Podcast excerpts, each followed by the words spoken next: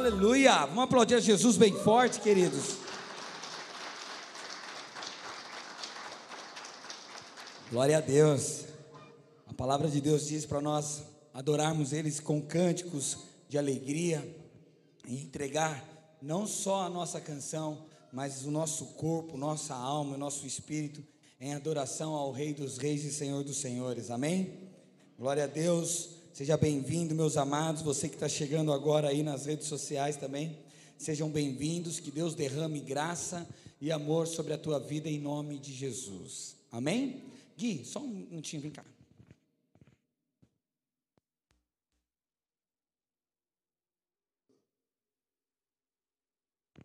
Aleluia. Perdão aí, queridos, voltei. Ó. Amém? Bom, vocês estão felizes? Então, vocês podem dizer para Jesus: Jesus, eu, eu sou uma pessoa muito feliz, eu sou uma pessoa muito abençoada, porque eu tenho a oportunidade de estar em Tua presença, de estar falando e declarando o meu amor por Ti. Quantos podem dizer isso, amém? Quantos possam dizer glória a Deus por isso, né? Amém? É, é muito bom estar na presença de Deus e você ter a oportunidade de estar adorando e exaltando o nome de Jesus. É, nós temos um tempo muito curto, mas nós queremos nos próximos cultos estar abrindo para as, pessoas que têm sido agraciadas, têm sido abençoadas pelo poder de Deus, nós darmos testemunhos aqui daquilo que Deus tem feito em nossas vidas, porque a palavra de Deus, ela nos ensina a contarmos esses testemunhos, porque o testemunho teu, querido, que Deus fez na sua vida, edifica outras vidas e outras vidas são transformadas e através dos seus testemunhos elas acessam uma chave espiritual e recebem o seu milagre, a sua bênção, a sua transformação. Amém? Ok? Então é muito importante você dar o teu testemunho, você dizer o que Deus está fazendo na sua vida, as transformação, quem você era, o que você viveu de milagres e por aí adiante. Amém? Tá? Então, se você tem esse desejo, se você tem esse débito com Deus, você tem uma dívida com Deus de contar os milagres, é, procure o pessoal da secretaria, procure seu líder de célula, procure um responsável por você aqui da igreja, para para você estar tá falando que você deseja fazer isso e nós alinharmos isso nos próximos cultos, tá? Isso não tem a ver com vergonha, não tem a ver com nada, tem a ver com o que Deus está fazendo no nosso meio. Amém? É preciso que os seus testemunhos sejam contados pelos quatro cantos da terra. Ok? Vamos orar, vamos para a palavra de Deus, vamos pedir para que o Senhor venha falar ao nosso coração, ministrar em nossas vidas a sua vontade, o teu querer. Você deseja que Deus fale com você? Você crê que Ele fala com você? Então, move o coração dele agora através da tua oração. Mostra para ele no teu coração desejo em, em que você tem nessa noite de estar ouvindo a palavra, de recebendo a palavra, de sendo tocado pela palavra. Fala, Pai, eu quero ser transformado pela tua palavra. Pai, eu quero sentir a tua palavra e ela mudar a minha história nessa noite. Ela é poderosa para isso. Então fecha seus olhos, vamos orar.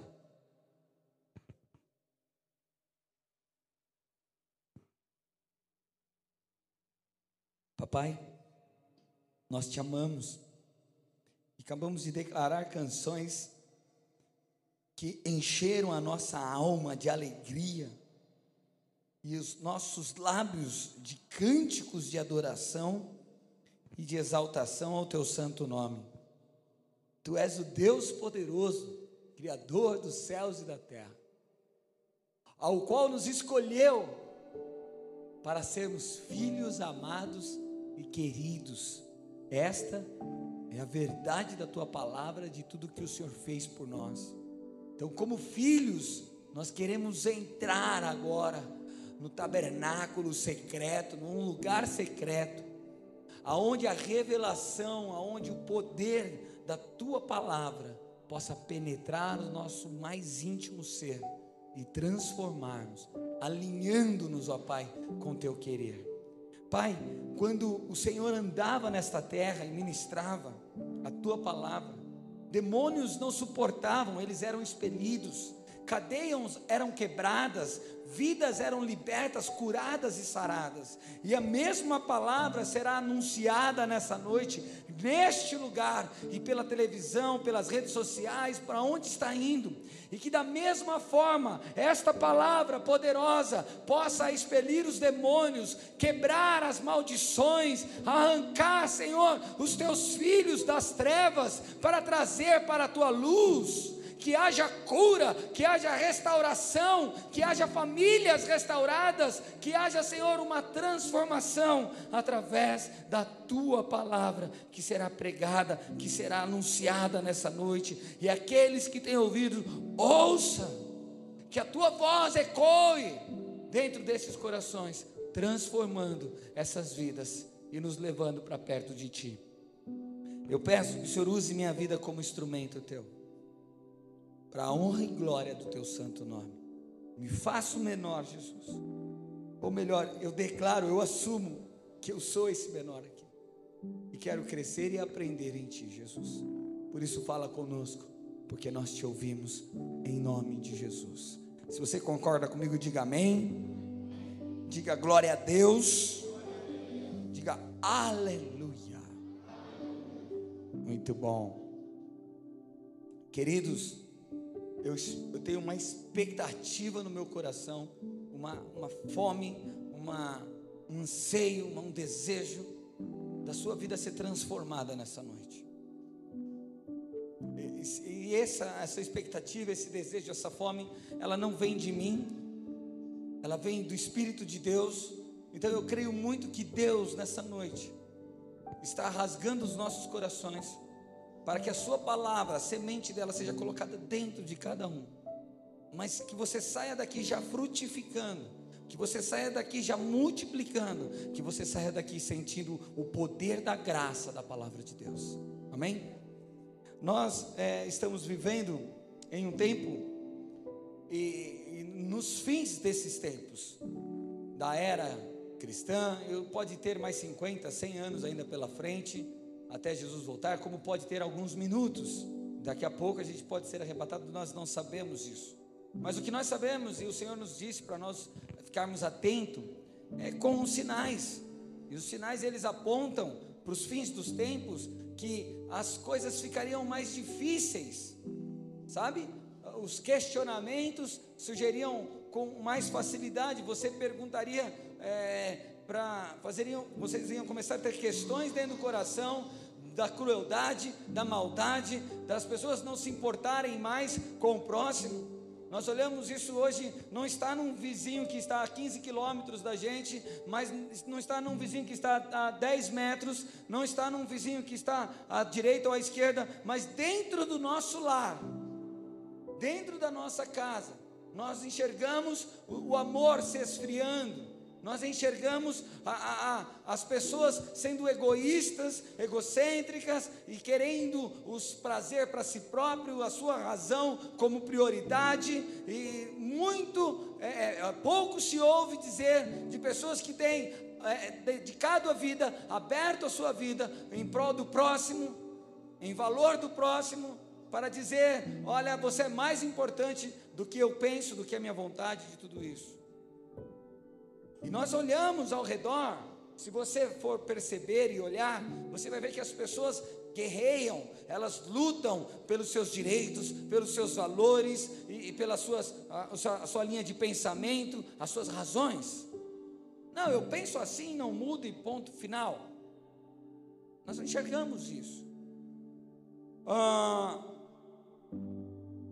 então, nesse tempo difícil, nesse tempo de dificuldade, há várias questões que sobem e perguntas que sobem ao nosso coração, indagando ou questionando a veracidade do amor e da bondade do nosso Deus através da Sua palavra declarada para as nossas vidas. Qual de vocês, em algum momento, antes de conhecer a Cristo, não se questionava e falava, mas Deus, se o Senhor é tão bom, por que as guerras? Por que isso? Por que aquilo? Né? Deus, por que a fome? Por que, que tem os bêbados? Por que, que tem os ladrões? Por que, que existe esse tipo de maldade? E essas questões somem ao nosso coração. Antigamente era mais isso, agora nós falamos, por que, que as pessoas são tão egoístas? Por que as pessoas não, não, não se, doam, se doam por inteiro, por completo? Por que, que a gente tem que viver num âmbito de guerra, de luta? Qual de nós nunca perguntamos ou não fizemos perguntas a Deus do tipo: Deus, por que pessoas boas sofrem e pessoas perversam, é, perversas prosperam?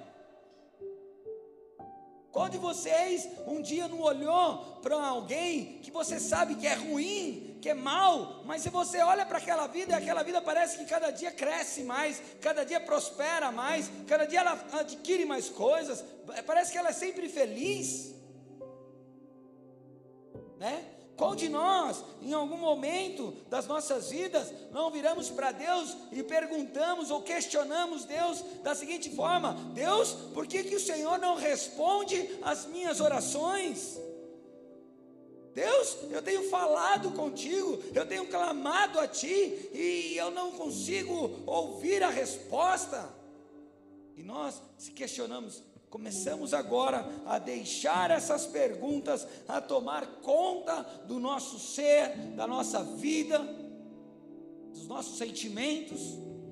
Qual de vocês nunca questionaram ou, ou, de alguma forma não fizeram com medo, por temor a Deus, por uma angústia tipo de errar e não querer errar com Deus? Vocês, mas vocês sentem isso? Vocês vivem com isso dentro do coração de vocês do tipo, Deus, por que eu sofro tanto quando eu quero fazer a tua vontade? Como isso pode trazer tanta dor dentro de mim? Deus, por que isso e por que aquilo? Sabe, quando nós éramos do mundo, ou melhor, quando nós andávamos segundo os padrões do mundo, porque nós ainda estamos neste mundo, amém? Então nós não éramos, nós ainda estamos. Mas quando andávamos com os princípios deste mundo, as coisas eram mais fáceis. A gente resolvia na paulada, na porrada, no xingo, é, na, na malandragem, o mais esperto vencia, e aí por diante, simples. Para esquecer um amor era só arrumar outro amor, é ou não é? Para tirar uma dor de galho é só dar um galho, né? Era chumbo trocado, né? É, você dá na minha cara, eu também bato na sua, é assim que era. E agora, como você conhece a Cristo, as coisas tornaram-se mais difíceis, porque nós não podemos viver conforme o padrão do mundo. O mal não se paga com mal. A Bíblia nos ensina que nós pagamos o mal com o bem. Então, aqueles que perseguem, aqueles que correm atrás da nossa desgraça, nós temos que amar, nós temos que se dedicar, Queridos, isso aponta para os dias difíceis que nós estamos vivendo hoje,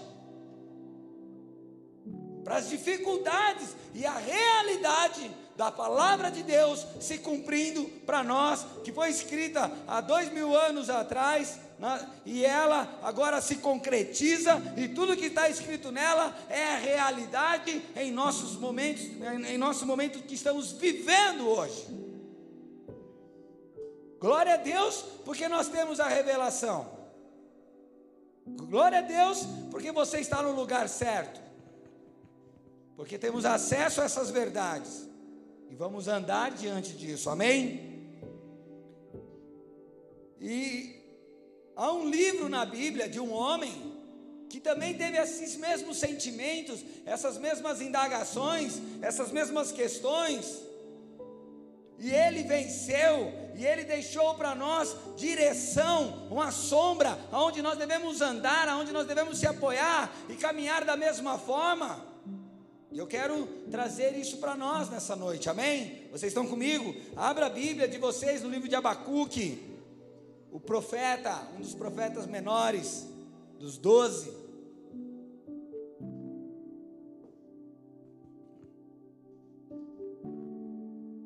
Aleluia.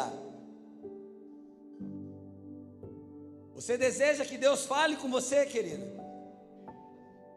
Teu coração arde, há uma chama queimando dentro de você.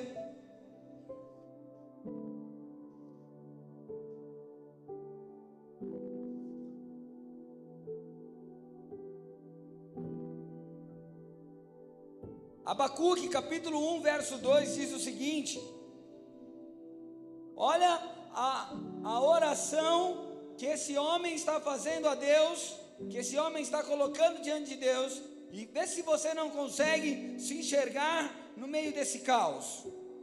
Ele levanta a voz dizendo assim: Até quando, Senhor, terei de pedir socorro? Tu, porém, não ouve clamo, há violência por toda parte, mas tu não vens salvar. Terei de ver esta maldade para sempre, porque preciso assistir tanta opressão. Para qualquer lugar que olho, vejo destruição e violência. Estou cercado de pessoas que discutem e brigam o tempo todo. A lei está amortecida e não se faz justiça nos tribunais. Os perversos são mais numerosos que os justos, e com isso a justiça é corrompida, ou em outras palavras, é enfraquecida. O profeta Abacuque aqui está vivendo em uma época de grande assolação, a mesma coisa que nós vivemos, um jugo desigual, terrível. Aonde que os crentes eles estão numa base, num, num, num padrão da seguinte forma: ele fala assim, olha, para a mulher, amor, você está querendo demais. Eu já parei de beber, eu já parei de ir para o samba, eu já parei de jogar bola. E o que, que você quer mais de mim? Cara, isso aqui, esses três itens não tem valor nenhum. Esse não é o padrão bíblico. A Bíblia não te chamou para você parar de beber, parar de ir para o samba ou parar de jogar bola, querido. Hã?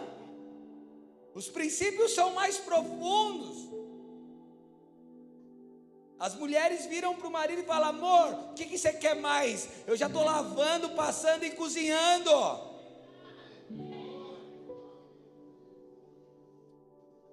Percebe?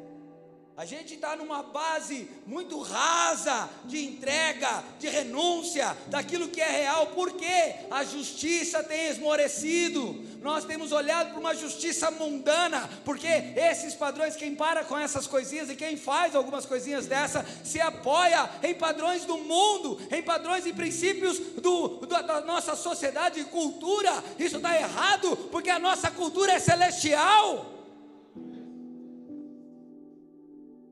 O Senhor quer que nos aprofundemos em conhecê-lo. Ele não está te chamando para você parar com essas coisinhas.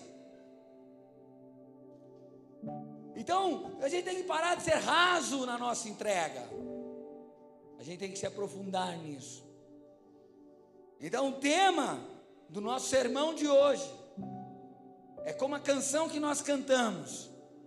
Todavia eu me alegrarei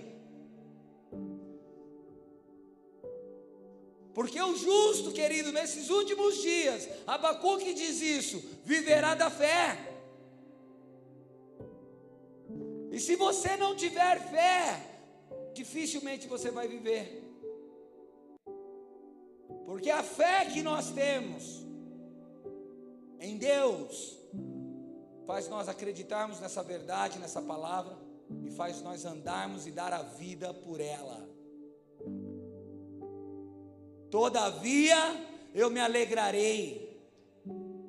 E isso traz conflito dentro daqueles que não creem nessa verdade. Isso traz dor no coração daqueles que não se entregaram, daqueles que estão com o pé na igreja e outro no mundo, ou seja, não vou nem falar na igreja, com o pé crendo na palavra e um outro pé crendo na sua própria vontade, decisões e, e maneira de viver da forma que você imagina. Então, a palavra de Deus diz que ali naquele tempo, não havia mais justiça, a justiça não tinha valor, e o profeta, ele levanta a voz ao céu e diz: Até quando, Jesus?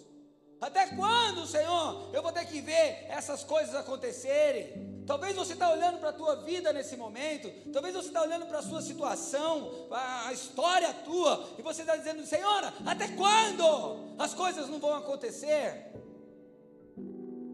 Né?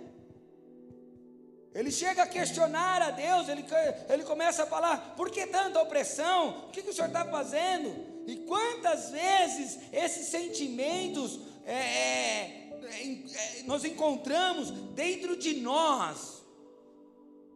Talvez você não diga para Deus com medo, ah, eu não posso falar isso para Deus. Mas querido, o sentimento está aí, a dúvida está dentro de você. E o problema é que isso aí está te corroendo, acabando com você. E quantas vezes a questão de nós irmos a Deus não é, como, é a intenção é para termos, Senhor, me explica o porquê que eu tenho vivido dessa forma. Senhor, me explica por que, que isso acontece na minha vida. Senhor, explica porque eu não recebo milagre, porque meu casamento não é igual ao do pastor, porque não acontece as, as coisas na minha vida igual o irmão, igual o fulano, igual está na tua palavra. Me explica, Senhor. Então, nós começamos nesse momento a deixar as comparações subir ao nosso coração. Você não vive uma vida de fidelidade com Deus, crendo na verdade dele. Você vive uma vida baseada e comparada às coisas deste mundo, às pessoas deste mundo, os padrões deste mundo, porque este mundo te cerca, esse mundo te rodeia, esse mundo ao qual você está inserido 24 horas, bombardeando você de informações mentirosas, enganosas, te, te manipulando. Quando a única comparação que nós devemos ter na nossa vida é diante da palavra de Deus. Eu sou aquilo que esta palavra diz que eu sou. Eu creio naquilo que essa palavra diz para eu crer. Eu vivo aquilo que está escrito aqui. E você já perguntou o que está escrito aqui sobre você? Você já olhou? Ah, nós vivemos buscando revelações. Não é verdade? Quem não gosta de uma revelação? Só que a palavra de Deus é a maior revelação de todos os últimos tempos, querido. Se você quer saber o que vai acontecer na sua vida, se você quer saber aonde vai parar as suas ações, suas atitudes, aonde é os teus sonhos, os teus projetos, está aqui, ó, revelado.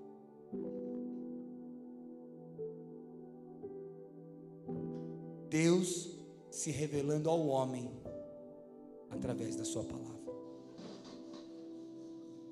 Muitos dizem que é difícil. Começa a ler. Começa a dedicar a tua vida. O Rony falou sobre uma oferta aqui hoje. Talvez você né, perguntou, Senhor, eu não tenho uma oferta para dar. Então dá 15 minutos do seu dia, até o final do ano, lendo a palavra de Deus. Entrega isso como oferta para Ele. Sabe, querido, a questão é que você não quer gastar o tempo. A questão é que nós não estamos buscando revelação, mas sim explicações. E a explicação e a revelação é algo muito distante, diferente um do outro, tá? Muitos de nós buscamos uma explicação para nós mudarmos a nossa conduta. Eu preciso entender isso. E aí eu pego uma explicação daquilo. E aquilo eu vou imaginar e aí então eu vou começar a ter uma conduta diferente. OK?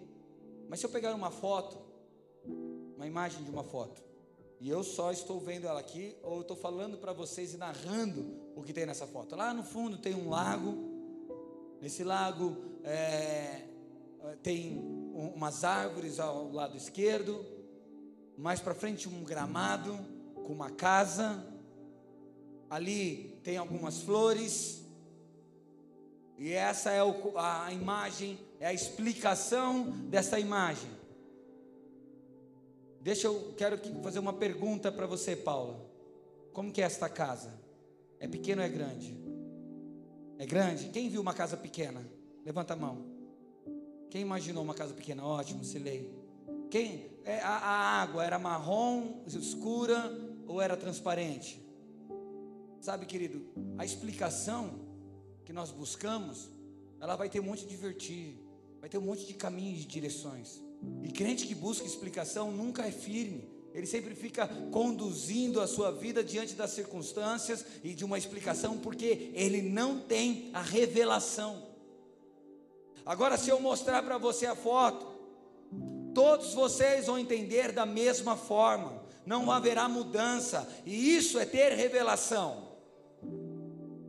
Então nós temos que parar de questionar a Deus para ter explicações, mas devemos buscar em Deus revelação para as nossas vidas. Porque se você só tem uma explicação de como viver o teu casamento feliz, você nunca vai ter um casamento feliz. Mas se você tem uma revelação de Deus como fazer um casamento feliz, você vai ter um casamento feliz, porque o, o padrão é um só e ele é perfeito, e está aqui. Percebe? Então Deus, Ele não quer te dar explicações, Ele quer trazer revelações. E revelação, querido, é preciso gastar tempo, é preciso ter intimidade, é preciso bater na porta, é preciso buscar, é preciso abrir-se. Essa é a nossa parte. Deus não trabalha com meretrismo, não vai te dar algo porque você merece, muito pelo contrário, Ele nos abençoa porque Ele vê Cristo em nós, amém? Só que entender os princípios, correr atrás dessa revelação, é a nossa parte, é a minha e tua parte. Então a Bíblia diz: batei e abre-se-vos-á Buscais e achareis, pedir e vos será dado. E aí, mais para frente nesse versículo, o Espírito, Deus fala assim: se vocês homens sabem dar boas dádivas aos teus filhos, quanto mais eu, se vocês pedirem o Espírito Santo, eu vos darei.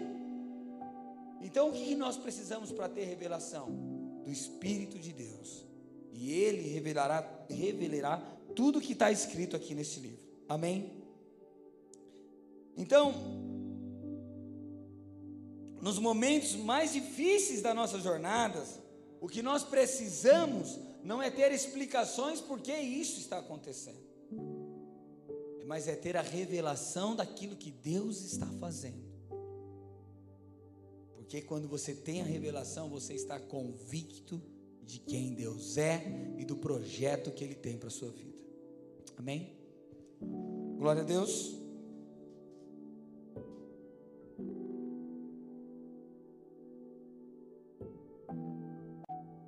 Quando nós temos a revelação, sabe o que vai acontecer no seu interior? Você vai começar a gerar fé, a gerar confiança, a gerar esperança. Quando a revelação é, é, é, é tocada, quando você acessa isso, o próximo passo é andar naquilo, ok? Então vocês que têm uma vida de, de altos e baixos, um dia está com Jesus, outro dia não está. Um dia faz os princípios de Jesus, outro dia não faz. Um dia se importa, outro dia não se importa. É porque até hoje você não teve revelação de quem Ele é, e sim uma mera explicação de quem Jesus é. Por isso sua vida é assim, ó. Não está revelado, você não tem o quadro todo pintado, você só tem parte disso. Então a sua parte é falar, pô, eu estou vendo isso em mim. Qual é o meu passo agora? Buscais e achareis. Batei e abri-se-vos-á. Pedir e dar-se-vos-á.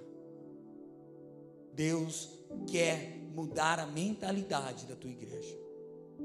Deus quer acrescentar a revelação ao teu coração nessa noite, para que você não ande mais por uma explicação só, mas que você se aprofunde em conhecê-lo, em ter intimidade e entender o propósito para a sua vida. Amém? Glória a Deus. Dentro dessa questão de busca, nós não podemos confundir a dúvida e a incredulidade, tá? Muitas pessoas acham que essas duas coisas são iguais. Quem, quem duvida, né? Porque a Bíblia fala assim: não duvides, crê somente, né? Mas ele duvidou, Jairo, quando Jesus falou isso para ele.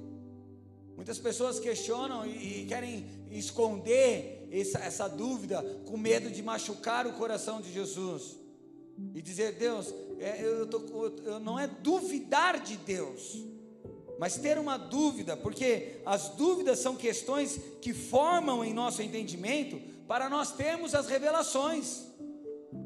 Então há uma necessidade de termos dúvida, e há uma necessidade de expormos a Deus essas dúvidas, em oração, ali se comunicando, tendo intimidade de Deus. Eu estou com dúvida disso.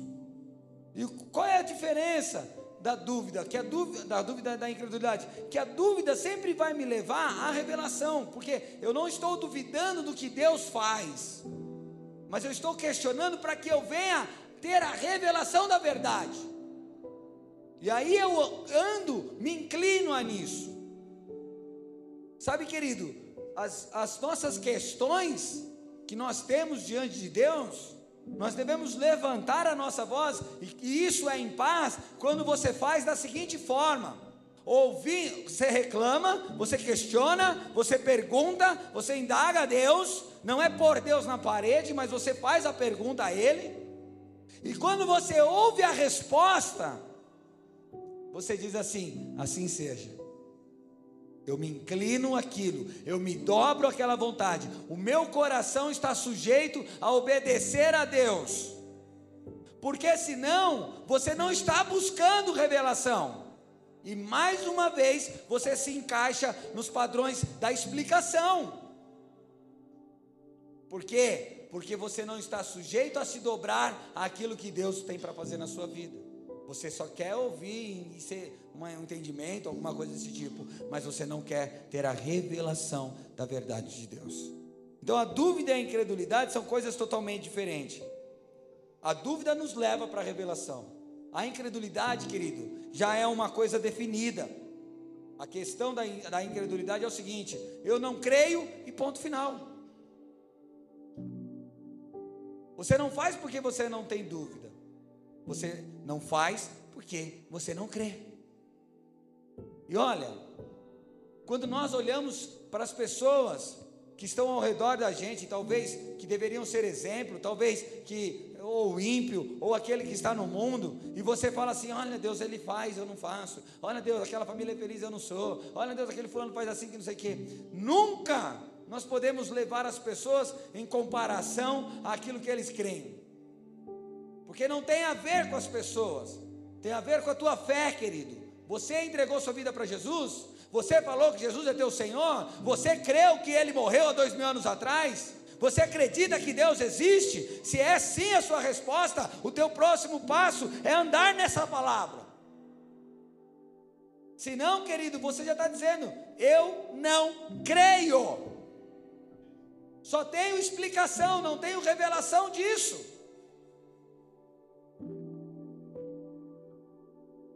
Percebe? Quantos de nós estamos vivendo uma vida com Deus superficial? Porque fomos ensinados assim, você reza, como que você reza? Reza assim, ó, fala isso, isso e isso. Aí você só repete aquilo. Deus ele fala assim que ele está cansado de rezas e ele não atende, repetições vãs.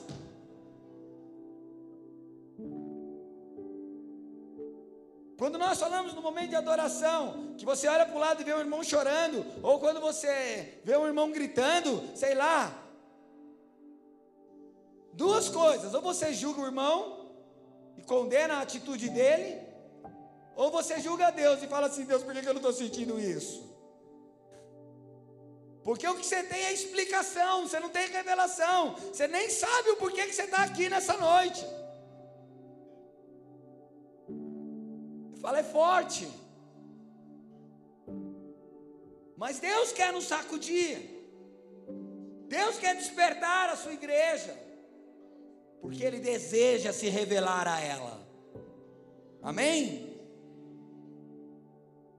Muitos têm medo de expor as suas dúvidas ao Senhor, com medo de estarem sendo incrédulos. Por este motivo, não conseguem ter a revelação e, ao mesmo tempo, andam em incredulidade. Porque se você não tem, você não se lança. Se você não tem revelação, você não sabe esperar. Se você não tem revelação, você não tem fé, você não tem esperança, você desiste do propósito. E como você vai viver pela fé, querido?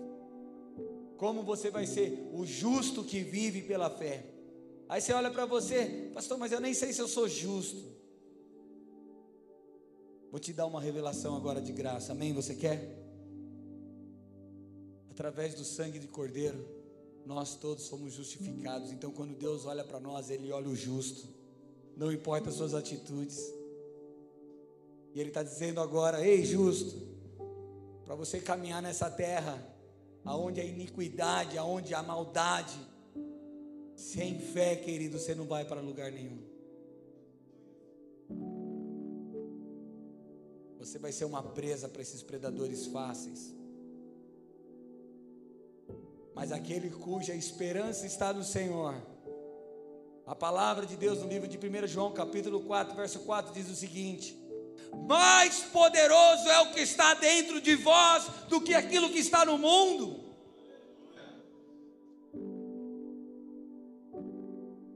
Está entendendo?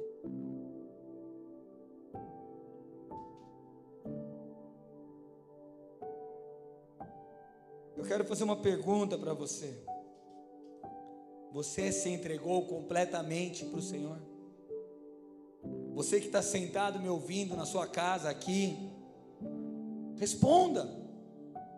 A sua decisão de entregar a sua vida ao Senhor ainda está de pé, é total, é completa. Tem certeza que você está disposto a dizer a Deus: seja feita a sua vontade.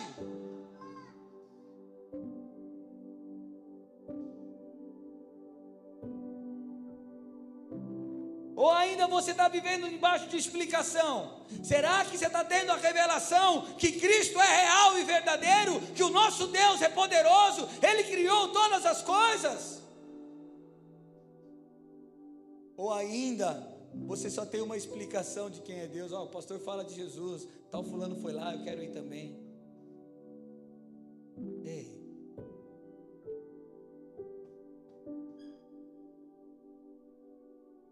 não sei como falar isso. Mas ninguém pode tirar o que eu creio. Ninguém pode mudar aquilo que eu acredito. Se amanhã nenhum de vocês estiverem aqui, todos vocês virarem as costas, eu ainda continuo com a mesma fé. Se amanhã minha esposa me abandonar, eu ainda continuo com a mesma fé. Se amanhã não tiver um pão para eu comer, eu ainda continuo com a mesma fé, porque ninguém pode tirar a minha fé. Todavia, eu me alegrarei. Aleluia. Aleluia. O que tem abalado você, querido? O que tem colocado em xeque a realidade de quem Deus é na sua vida? São as pessoas ao seu redor que não mudam? É as circunstâncias que não mudam? Você crê em Deus para que Deus mude as pessoas? Ou você crê em Deus porque Deus existe, ponto final?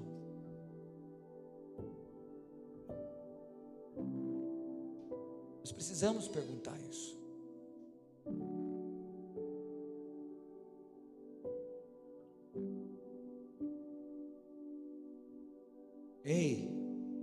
Deus falar para você que não vai mudar nada na sua vida, mas Ele ainda te ama e mesmo assim Ele quer você, será que você vai ter o mesmo desejo e fome por Ele?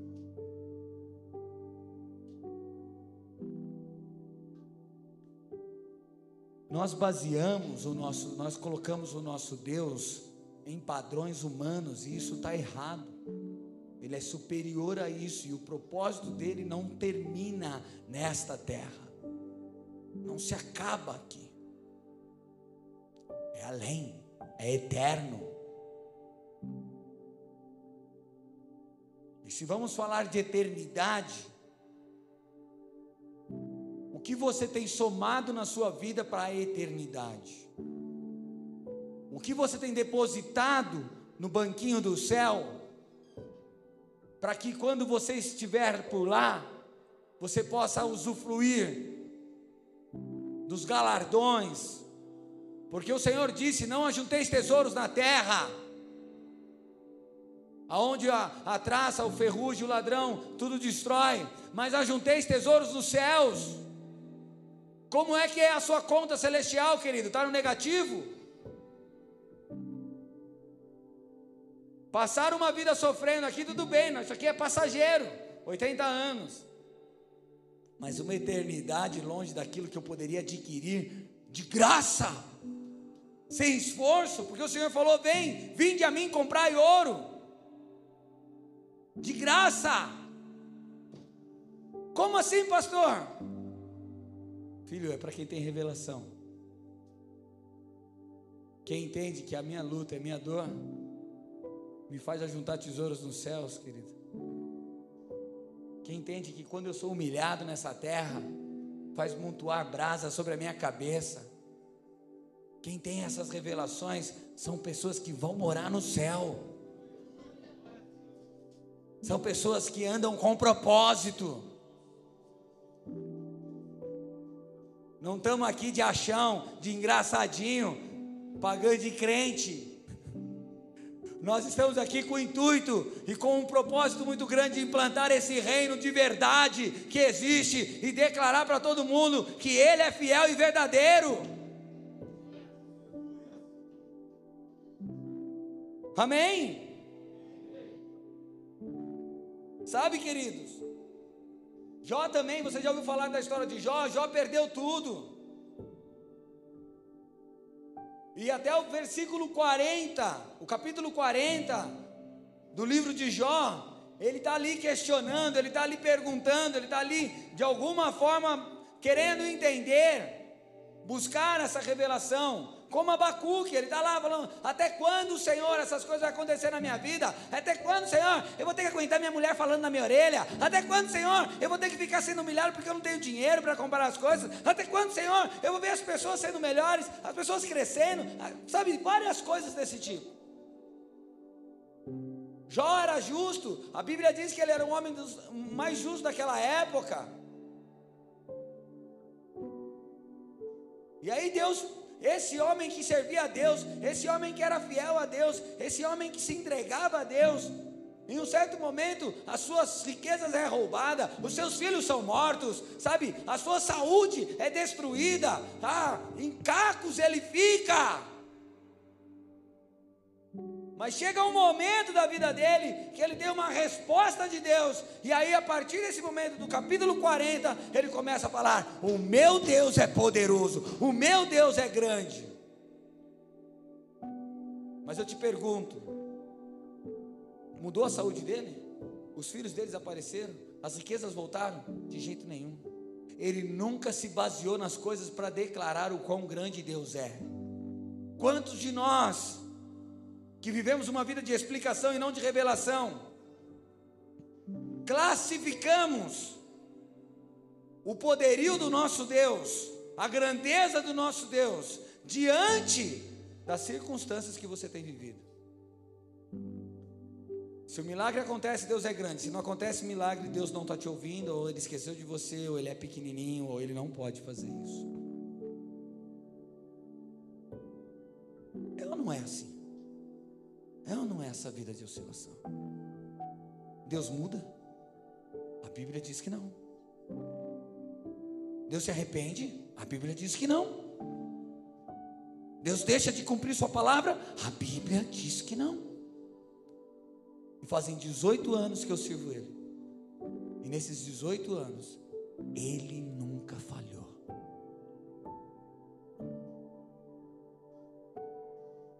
Nesses 18 anos, eu tenho aprendido a mergulhar e viver uma vida com Ele diante daquilo que Ele revelou lá, no dia que eu aceitei a Jesus. Ele disse assim: Eu vou cuidar de você.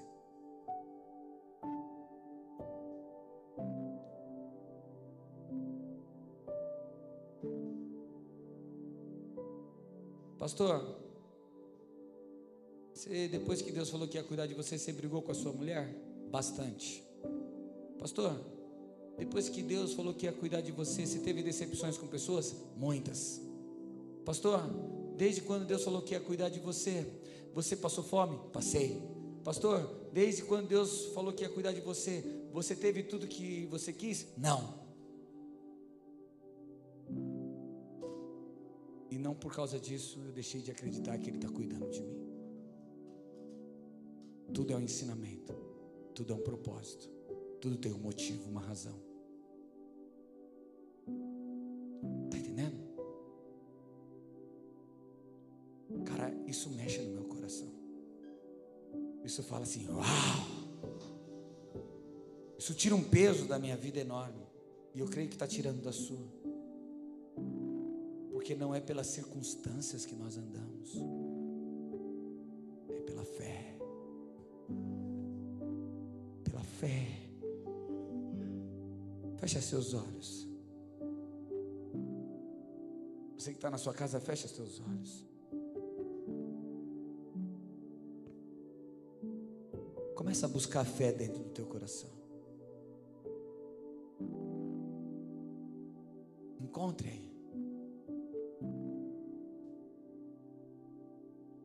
Diante da fé que você está encontrando, quem é o teu Deus? É o que te abandona? Pergunta para a fé que está dentro de você. Você crê que Deus te abandona? Você crê que Deus não te ouve? Responde aí. Diante da fé, não diante da tua razão, da sua alma, da sua emocional. Nós acessamos isso, queridos, parece que o nosso coração grita: Ele me ouve, Ele cuida de mim, Ele me ama. Oh, Ramachoye.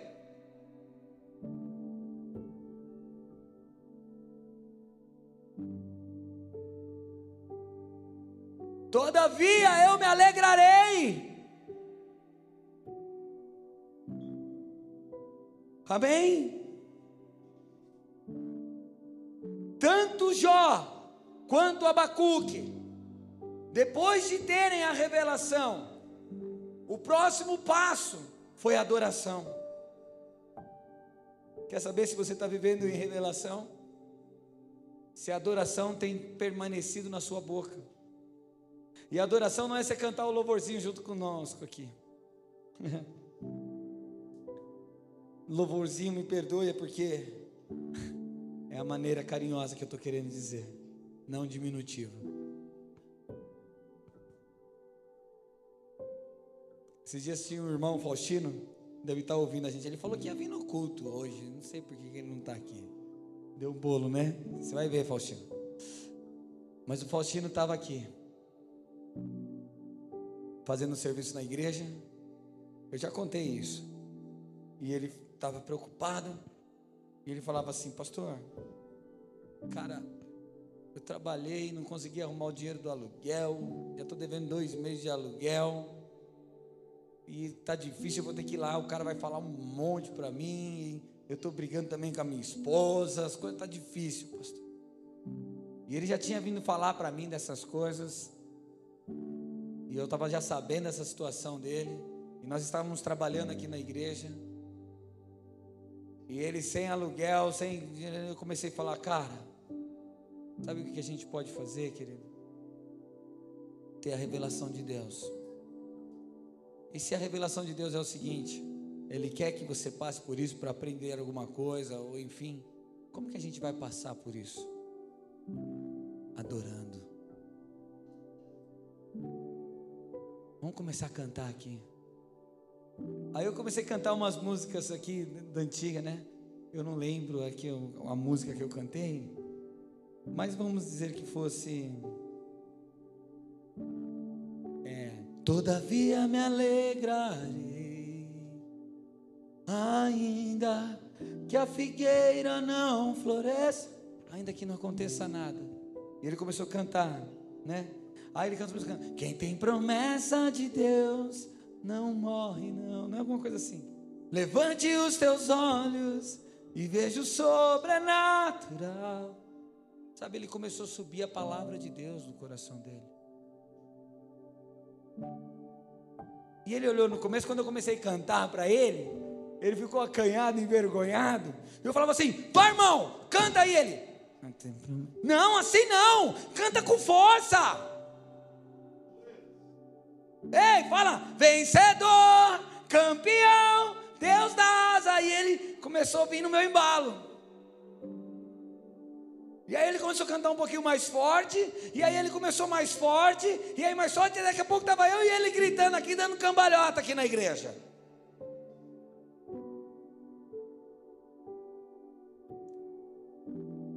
Quando veio a revelação no coração dele, ele falou: Não tem problema, pastor.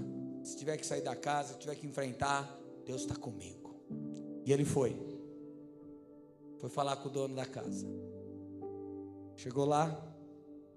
Ele falou: Ô, oh, seu moço, não sei o quê. Sabe como que as pessoas que estão tá devendo falam? Eu já passei por isso, eu sei como que é o negócio. A gente abaixa a cabeça, não olha muito no olho, fala eu errei, eu gastei o dinheiro, né? A gente inventa um monte de coisa. Falei, não faça isso. Olhe no olho dele e fale a verdade. Vai com, com, a, cabeça erguida. Ele foi, olhou para o cara e falou: ó, Não tenho dinheiro do seu aluguel, me perdoa, eu estou errado. O cara bateu nas costas dele e falou assim: Fica tranquilo, te perdoo esses meses. Ei. Aí ele me ligou ontem. Hoje. Ele tem a empresa dele, ele mora na casa dele. Ele abriu um outro negócio, um salão de festa agora. E ele fala para mim assim: Pastor, toda vez que eu começo a querer ficar triste, a questionar, a ter explicações de Deus, eu começo a cantar e adorar a Deus, e Deus me fortalece. Nunca mais eu esqueci aquilo, pastor. Então, querido, quando nós temos a revelação de Deus, o próximo passo é adorá-lo. Porque se você está buscando algum tipo de resposta de Deus, eu preciso de uma resposta de Deus. Romanos capítulo 3, verso 25 diz o seguinte: Deus apresentou Jesus como sacrifício pelo pecado, com o sangue que ele derramou, mostrando assim sua justiça em favor dos que creem. Olha só, ele derramou o sangue para mostrar ou justificar aqueles que o quê? Que fazem tudo certinho. Que tenha, sempre teve uma vida exemplar? Não. Aqueles que creem nisso. Creem. No passado, ele se conteve e não castigou os pecados antes cometido, pois planejava revelar a sua justiça no tempo presente. Com isso, Deus se mostrou justo, condenando o pecado, e justificador, declarando justo o pecador que crê em Jesus. Então, em outras palavras, Deus ele é justo e ao mesmo tempo justificador. Ele condena o pecado mas através do filho e do sacrifício, ele justifica você. Então a resposta que nós temos, que precisamos entender e crer, é que na cruz foi consumado, na cruz eu posso dizer, todavia eu me alegrarei, porque já foi realizada a obra de Deus para nós, nós temos acesso a Ele. Nós podemos entrar no trono da graça confiadamente, nós podemos ir diante dele e conversar com ele, porque ele nos ouve, porque somos justificados. Então a revelação vai vir, mas você precisa buscar, você precisa bater, você precisa procurar, você precisa abrir. Sentar aí e achar que as coisas vão cair do céu não vai dar certo. Porque a fé vem por ouvir, e ouvir a palavra de Deus. E se o justo viverá da fé, se você não ouvir e não der o coração a essa palavra, não vai adiantar nada. É só mais uma simpatiazinha que você está cometendo aí. E sei lá se vai dar certo a mandinga aí que você está fazendo. Isso não é cristianismo. Amém?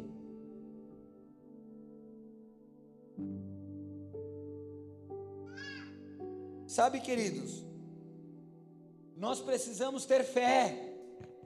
Esses dias nós tivemos uma live, está lá no nosso Insta, sobre fé. E cara, espetacular. Nosso irmão Natan, está lá em, em Santa Catarina. Aquele que traduziu Anthony, um amigo nosso.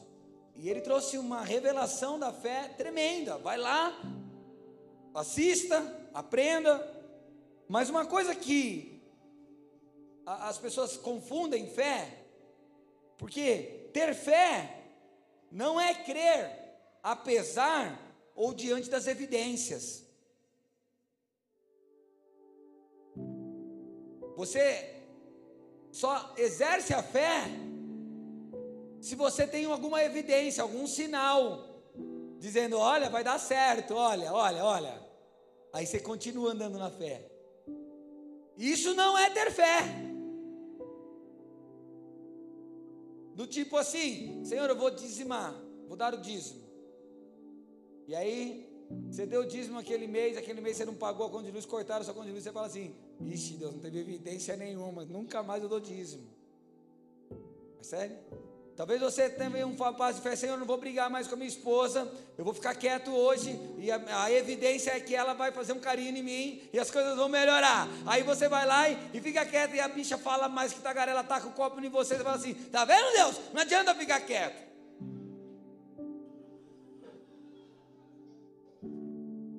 Você pode até ter tido uma explicação, mas revelação não. Porque a sua fé está baseada em evidências. Você precisa de sinaizinhos.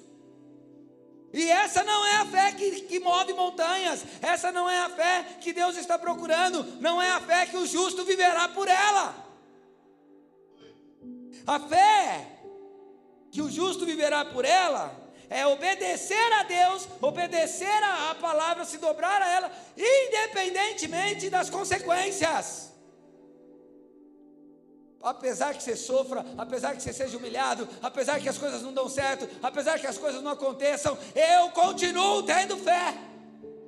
Eu continuo crendo, eu continuo me dedicando, eu continuo orando a esse Deus, eu continuo servindo a Ele. Então nós temos que sair de uma fé que procura evidências para uma fé que obedece, independente da consequência do que você vai sofrer, do que você vai passar. Eu tenho a fé que me dobro, que me prostro e eu vou viver com Deus dessa forma. Amém? Então, ter fé é descansar na fidelidade de Deus. Deus é fiel, querido. Então, se Ele é fiel, fica tranquilo. Faz sua parte. Uau!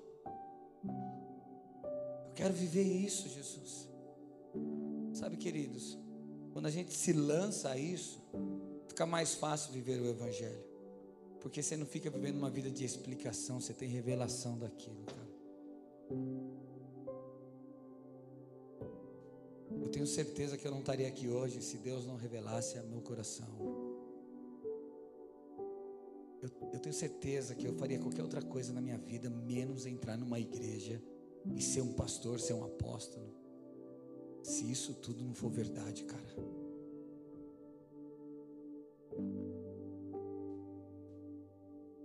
Eu não fui uma pessoa, por mais que eu fui para o fundo do buraco na minha vida, mas eu não fui uma pessoa sofrida, sem motivo, sem, sem inteligência, ai, sofredor, e aí não tenho nada, eu vou virar crente. Eu fui uma pessoa que viveu de tudo.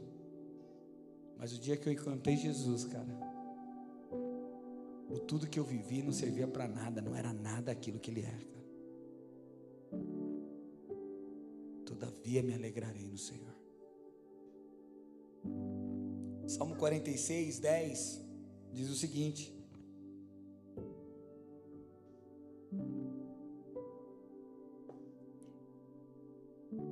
Aquetai-vos e saber que eu sou Deus. Sabe qual é o problema? É que a criatura quer ensinar o Criador. Nós chegamos a um certo ponto da inquietação da nossa alma, daquilo que nos atrapalha, que nos incomoda, e nós vira para Deus e fala: Peraí, Deus, o senhor não sabe fazer essa coisa direito. Tudo bem, isso é uma questão, é uma dúvida. Dota, Jó e Abacuque estavam dizendo: Deus, até quando nós vamos fazer isso? O Senhor não é um Deus bom? Mas no momento da revelação deles, eles falam assim: Deus fala para ele: Aquetai-vos e sabei que eu sou Deus. Em outras palavras, ele está falando assim: Quem é você quando eu estava criando o céu? Quando eu estava desenhando as estrelas? Quando eu estava te formando no ventre da tua mãe? Ou você crê nisso, querido? E se você crê que você foi criado e você é imagem e semelhança de Deus, para de questionar o seu Criador. Para de, de querer mostrar para Ele que Ele não sabe. Aquieta, descansa, Ele é Deus. Ele é Deus. Está entendendo? Então nós precisamos agora contemplar a revelação, a visão. Está entendendo? Contemplar a revelação, a visão, é não é só olhar, não é só imaginar, não é só pensar, mas é admirar aquilo que Deus está fazendo em teu coração. É dizer quão maravilhoso tu és, Deus. Eu sei que mesmo que não aconteça nada, todavia eu me alegrarei. Contemplar é fixar os olhos com encantamento do tipo, que belo, que extraordinário é o Senhor. Será que você consegue olhar para Deus desta forma? Daquilo que Ele tem feito em sua vida? Então você começa um processo de fé. Abacuque estava no vale, no fundo do poço. E no fundo do poço ele estava ali clamando. No fundo do poço ele estava ali falando, tirando as suas dúvidas apresentou suas queixas. No capítulo 1 ele faz isso. No capítulo 2, olha só agora, ele começa a entender e compreender. Põe capítulo 2, verso 1 para mim. Abacuque 2, 1. Ele diz: Subirei até minha, minha torre de vigília, e ficarei de guarda, ali esperarei para ver o que ele diz, que resposta dará a minha queixa. Então, querido, no processo do caos, nós falamos as nossas dúvidas ao Senhor, até que haja uma revelação.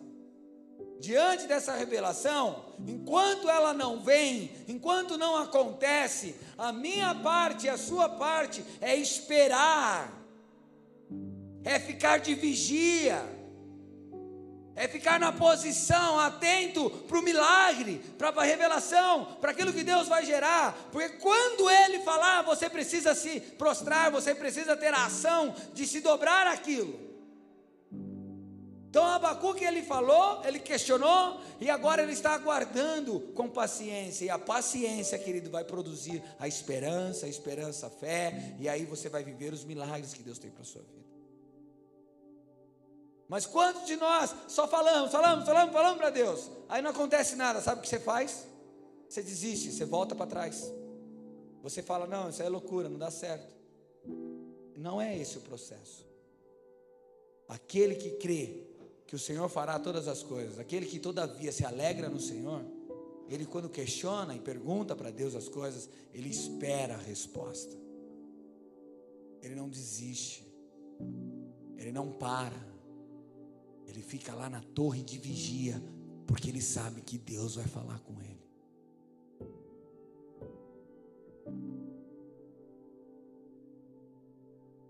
O texto de Abacuque está falando ele está clamando porque o exército babilônico vai vir destruir Judá, vai matar todo mundo, vai levar o povo cativo, uma grande assolação vai vir.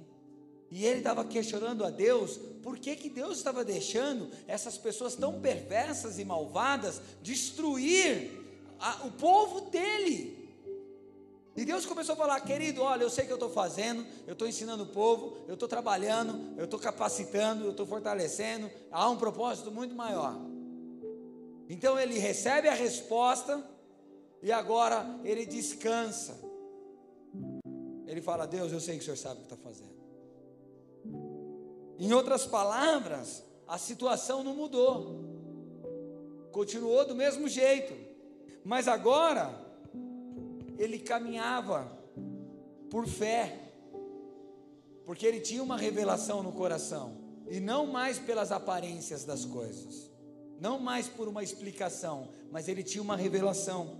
Então, não é fácil nós entendermos isso e caminharmos por fé, porque nós sempre vamos levantar o nosso lado humano, e achamos que o nosso lado humano é justo, ok? Justo é o nosso Deus, nós não, ok? Então nós devemos conversar abertamente com Deus e expor nossas dúvidas e questões. Devemos orar, devemos meditar na Sua palavra, devemos também estar disposto a obedecer à revelação. E isso vai nos levar a lugares altos de fé. Abacuque começa agora no capítulo 3 a demonstrar que ele teve uma revelação. Põe para mim, capítulo 3, verso 2.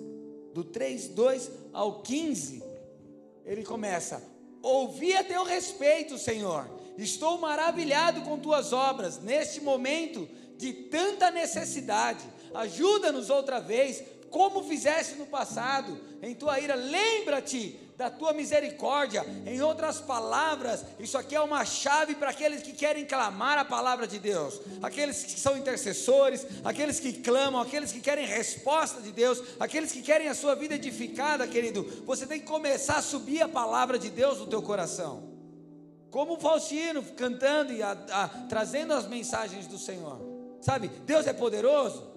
Então começa a declarar, Ele é poderoso. Ele começou então, isso mostra que ele entendeu a revelação. Agora, quando você fica murmurando e duvidando daquilo que Deus tem, que você não teve revelação, você só tem uma explicação e está andando por uma explicação, e você não vai longe com essa explicação. Então você começa a dizer: o, meu Deus, ele fez isso, ele fez aquilo, ele ressuscitou no terceiro dia, ele está vivo à direita do Deus Pai, ele nos ligou, ele nos perdoou os pecados, sabe? Ele abriu o mar para o povo passar, ele, ele destruiu as pragas, ele jogou praga no Egito, ele fez tanta coisa. E quando você começa a subir, quanto poderoso é o teu Deus, o teu coração, você começa a gerar fé dentro de você. Amém? Então, nós precisamos afirmar a vontade de Deus. Aí no verso 16, Abacuque então declara uma declaração de fé, uma das maiores declarações de fé na Bíblia, que ele diz assim, capítulo 3, verso 16: Estremeci por dentro quando ouvi isso. Meus lábios tremeram de medo, minhas pernas vacilaram e tremi de terror. Esperarei em silêncio pelo dia em que a, a, a calamidade virá sobre nossos invasores. Ainda que a figueira não floresça e não haja fruto na, vi, na videiras, ainda que a colheita de azeitonas não dê em nada, e os campos fiquem vazios e improdutivos, ainda que os rebanhos morram nos campos e os currais fiquem vazios, mesmo assim me alegrarei no Senhor, exultarei no Deus da minha salvação. O Senhor soberano é a minha força, Ele toma os meus pés firmes como da corça, para que eu possa andar em lugares altos. Quando você adora o Senhor com a revelação, você não depende dos seus sentimentos, queridos. Não é os sentimentos que vão determinar, é a revelação de quem Deus é, do poder de Deus, da grandeza de Deus. O futuro de Abacuque quando se ele olha os sentimentos e ele olha para o futuro, era de grande destruição, porque Babilônia estava vindo. Se ele olha para dentro dele, um grande temor e medo toma conta dele, porque de fato nós temos e nós vamos passar com esses sentimentos. Não pense você que o medo vai desaparecer do teu coração. No presente, ele vivia um caos, ele vivia, ele vivia um sistema prestes a ser destruído. Mas ele não olha para o futuro, ele não olha para si, ele não olha para o seu presente, mas ele levanta os olhos para o alto, porque é de lá que vem o nosso socorro, querido. Levanta os seus olhos para o alto.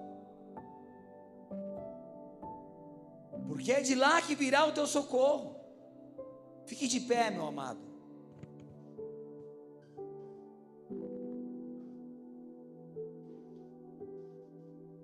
Feche seus olhos. Comece a falar com Deus nesse momento. Se você tem vivido uma vida de explicação com Deus, o que você tem buscado é só explicações, Confesse isso a Ele nesse momento. Se o tamanho do teu Deus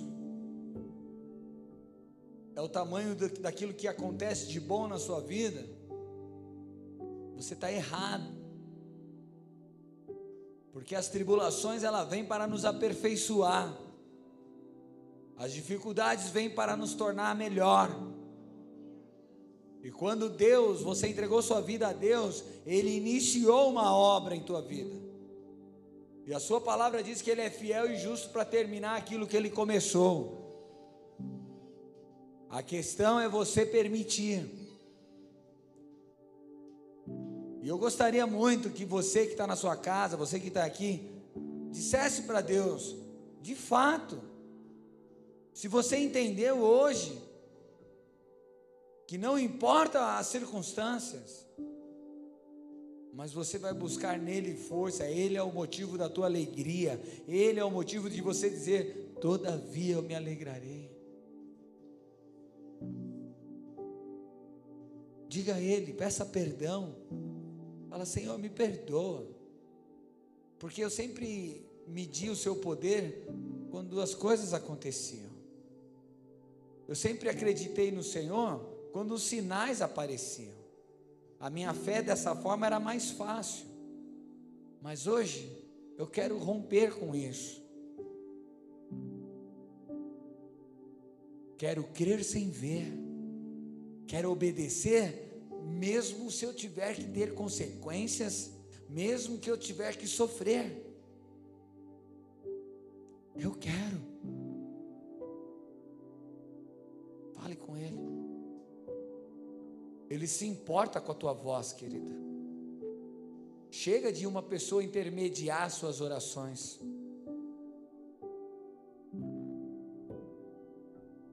Pare de pensar, o Senhor está falando no meu coração.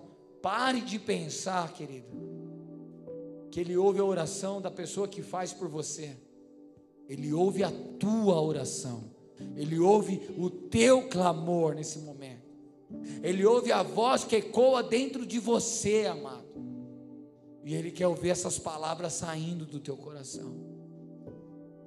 Ele quer ouvir o teu medo, Ele quer ouvir as tuas dúvidas, porque Ele quer trazer revelação para a tua vida. Você não vai andar mais por explicações. Você vai ter revelação no teu coração daquilo que Deus quer. Pai, eu oro por nós. Eu oro pelos meus filhos, concordando, pelos teus filhos, concordando com eles. Aquilo que eles têm colocado diante de ti agora. Não queremos mais andar por explicações, mas queremos ter a sua revelação. Nós levamos os nossos olhos agora, o nosso pensamento para o alto, porque é daí que vem o nosso socorro. Queremos tirar os nossos olhos das coisas mundanas, das evidências desse mundo, e dizer que a nossa fé, Pai, está pautada na revelação de quem Tu és. Tu és o Cristo. Espírito Santo, da mesma forma que o Senhor revelou para Pedro quem Jesus era, revela agora no coração dos teus filhos. Revela agora no coração da tua igreja, Pai. Não dá para perdermos tempo e ficarmos andando atrás dessas coisinhas bestas. Mas nós queremos viver os seus propósitos, ó Pai. Nos ensina. Ensina aquele que está na casa, aquele que está no lar. Nos transforma. Em nome de Jesus. Se você concorda com tudo isso e você crê em tudo isso, aplauda Jesus bem forte aí.